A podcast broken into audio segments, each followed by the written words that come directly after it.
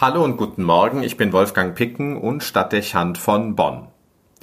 Den Tag mit Energie und Tatendrang beginnen, so möchte man es und wäre es wohl am besten. Schwung holen und die Aufgaben des Tages schnell und gut hinter sich bringen. Eine Erwartung, die man oft am Arbeitsplatz von anderen an sich selbst gestellt weiß und die man zudem nicht selten auch an sich selber hat. Das hat etwas mit Leistungsfähigkeit und Dynamik zu tun, Begriffe, die heute eine große Rolle spielen, wenn man Schritt halten und mitkommen möchte. Wir müssen imstande sein, vieles gleichzeitig zu bewältigen. Multitaskingfähig sein, nennen wir das. Auch hat es Bedeutung, dass wir flexibel auf sich verändernde Abläufe reagieren können. Ein Zauberwort moderner Prozesse, zumal in der Wirtschaftswelt. Flexible Response. Die Tagesabläufe sind vielfach vollgepackt und durchgetaktet vom ersten Moment an. Spontane Verschiebungen und neue Anforderungen könnten den Druck noch weiter erhöhen. Also braucht es Energie und Tatendrang, möglichst gleich am Anfang des Tages.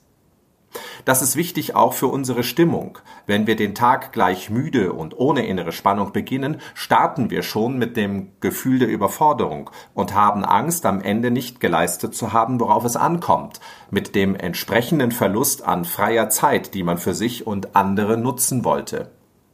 Im Übrigen ist auch die Freizeit häufig schon vollgepackt und durchorganisiert mit Planungen und Zielen, so dass von Freizeit eigentlich kaum die Rede sein kann. Es braucht also schon am Morgen Energie und Tatendrang, eine Notwendigkeit, um den absehbaren Stress zu bewältigen und die Chance zu haben, das Programm des Tages zu schaffen. Dass es in gewissem Maße vielleicht so sein muss, damit wir Menschen Motivation aufbringen und Leistung erzielen, wird kaum abzustreiten sein. Es gehört irgendwie zu unserem Leben und macht, wenn wir ehrlich sind, auch häufig den Reiz aus. Aber dass das auch Gefahren birgt und sich so verselbstständigen kann, dass es ungesund wird und krank macht, das wissen wir ebenso. Die Zahl der Menschen, die diesen Dauerstress nicht aushalten und dieser Leistungserwartung nicht gewachsen sind, steigt beständig.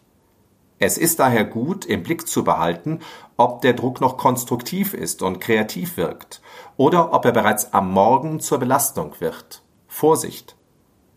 Sich das frühzeitig einzugestehen und dem entgegenzusteuern, schützt die Gesundheit von Leib und Seele und beugt nachhaltigem Schaden vor.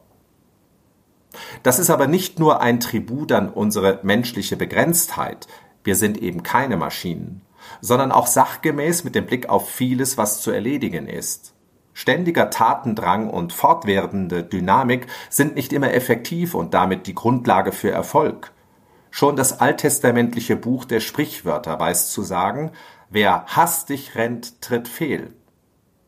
Auch wenn das heute vielfach in der Planung von Prozessen und Abläufen nicht vorgesehen ist, manches braucht Zeit. Wie sagen wir, gut Ding will Weile haben. Geschwindigkeit und Hast erhöhen das Fehlerrisiko. Wie lesen wir deshalb im Buch Kohelet?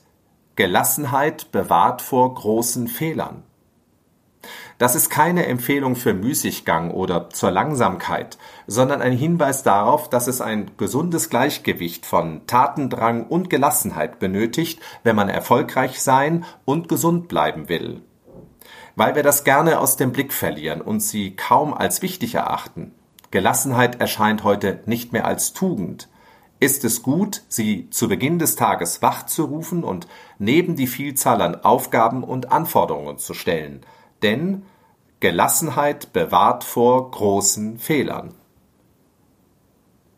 Wolfgang Picken für den Podcast Spitzen aus Kirche und Politik.